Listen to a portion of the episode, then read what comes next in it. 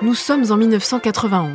Le prince Charles convoque John Major, Premier ministre du Royaume-Uni, chez lui à Clarence House. Il veut tâter le terrain. À demi-mot, il évoque le besoin de modernité du pays et l'obsolescence de la reine qui se traduit, dit-il, dans les sondages. Cette scène, qui a suscité beaucoup de réactions dans le pays, vous l'avez vue dans la saison 5 de The Crown. À l'occasion de la fin de la série, on a voulu vérifier si tout s'était vraiment passé comme ça. Je suis Magali Rangin, chef du service culture et people de bfmtv.com et vous écoutez le podcast royal, le podcast des têtes couronnées. Avec nous aujourd'hui pour démêler le vrai du faux et savoir si Charles a vraiment voulu pousser la reine vers la sortie, Marc Roche, correspondant royal pour Le Point et auteur de plusieurs livres sur la famille royale, dont Les Borgia à Buckingham et Elle ne voulait pas être reine. Bonjour Marc. Bonjour. John Major, le Premier ministre de l'époque et protagoniste de la scène que l'on a vue dans The Crown, a qualifié cette anecdote de tonneau d'absurdité. Mais est-il possible qu'une telle scène ait eu lieu? C'est-à-dire que le prince Charles ait tenté de pousser sa mère vers la sortie? Cette scène est totalement inventée. D'abord, les contacts avec le Premier ministre John Major, c'est la reine qui s'en occupe en tant que chef de l'État et qui est responsable de l'audience hebdomadaire avec le Premier ministre, où il n'y a d'ailleurs euh, aucun témoin qui est un tête-à-tête et sur lequel on ne sait rien ce qui se passe. Le prince Charles, sans doute, était très frustré de l'attente, parce qu'il voyait ce qui se passait sur le vieux continent européen où les rois et reines, euh, arrivés à un certain âge, abdiquaient en faveur des princes héritiers ou des princesses héritières. Mais néanmoins, il est très conscient du rôle institutionnel du prince de Galles, qui en a aucun dans le système britannique. Donc il est hors de question qu'il ait été voir le Premier ministre pour lui demander de persuader sa mère d'abdiquer puisque il était conscient qu'Élisabeth II allait régner jusqu'à la fin de ses jours parce que son serment de servir son peuple était religieux et que c'est une femme profondément croyante. Donc cette scène est totalement imaginaire. Et, à aucun moment, il n'y a eu de tentative de Charles de telle manœuvre. Il est possible que dans les dernières années du règne, il y a eu quand même énormément de pression de la presse pour qu'elle abdique, et que ça, c'est peut-être des conseillers du prince Charles qui aient fait à leur tour des confidences à des chroniqueurs royaux en leur disant Mais vous savez, le prince Charles aimerait quand même qu'elle laisse la place.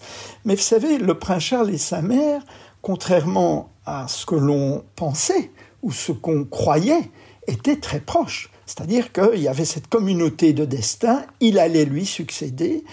Le problème qu'ils avaient entre eux n'était pas institutionnel, c'était le problème, bien sûr, du statut de Camilla dans cet entretien donc fictif que, entre Charles et, le, et, John Major, au début, il commence à lui parler voilà, de patrimoine. On sait que le prince Charles, à cette époque, avait pas mal l'habitude d'intervenir. Il envoyait des mémos à des ministres. Sur quel sujet portaient ces, ces missives? Alors, les missives portaient sur plusieurs sujets qui lui tenaient à cœur et sur lesquels il avait droit d'intervenir en tant que prince de Galles, puisque ça n'engageait pas la royauté en tant qu'institution qui doit être au-dessus de la mêlée partisane. Donc, il a écrit au Premier ministre, surtout Tony Blair, avec lequel il entretenait des rapports euh, privilégiés lorsqu'il était Premier ministre entre 1997 euh, et 2007. Donc c'est le sort des soldats, l'écologie, euh, l'œcuménisme religieux, l'architecture, et aussi des lettres qu'il recevait de futurs sujets sur des problématiques qu'il estimait était de son droit de euh, d'en parler au Premier ministre, qui au demeurant n'en a jamais tenu compte. D'accord. Ces Black Spider Memos, comme on les appelait, ont, ont été sortis dans la presse? Oui, oui. Ça a pris au gardien dix ans d'avoir l'autorisation de la justice de publier le contenu de ces missives. Mais ces missives n'étaient finalement totalement dans les clous de son rôle constitutionnel qui est nul. Il faut pas oublier que le prince héritier d'Angleterre n'a qu'un rôle, c'est attendre. Et vous dites qu'il est dans son rôle, mais on l'a quand même euh, beaucoup critiqué sur cette, ce, cet interventionnisme, et c'était même une question qui se posait au début de son règne. Est-ce qu'il allait euh, intervenir comme ça, à tort et à travers, sur, euh, sur toutes sortes de sujets? C'est quand même quelque chose qui lui a été reproché. Son interventionnisme, la gauche, par exemple, l'applaudissait. C'est la droite et les éléments les plus réactionnaires qui ne veulent pas d'un œcuménisme religieux qui était mal à l'aise avec sa formidable action au profit de la diversité raciale, notamment dans la garde royale. Sa mère ne voulait pas de noirs dans la garde royale parce que ça ne se faisait pas. C'est lui qui les a imposés en 2007. Donc c'est la droite qui, euh, et particulièrement Margaret Thatcher, euh, n'aimait pas ces interventions, mais la gauche et les progressistes l'applaudissaient.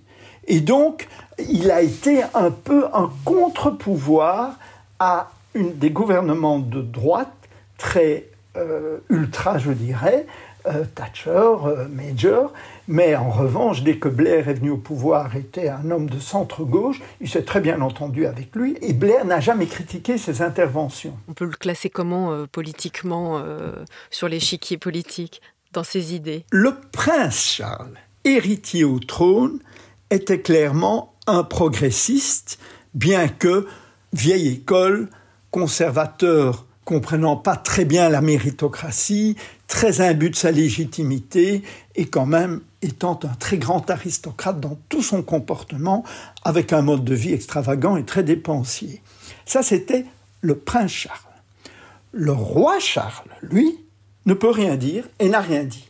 Il a même dû prononcer un discours du trône donc le projet du gouvernement pour la session parlementaire, où il était en désaccord avec des tas de sujets, que ce soit Gaza, que ce soit la relance des énergies euh, fossiles, que ce soit le projet d'envoyer les migrants au Rwanda, et il a prononcé ça d'une voix totalement neutre, dans laquelle il était impossible, même sur son visage, de voir le moindre désaccord. Or, profondément, il ne voulait pas de tout ça.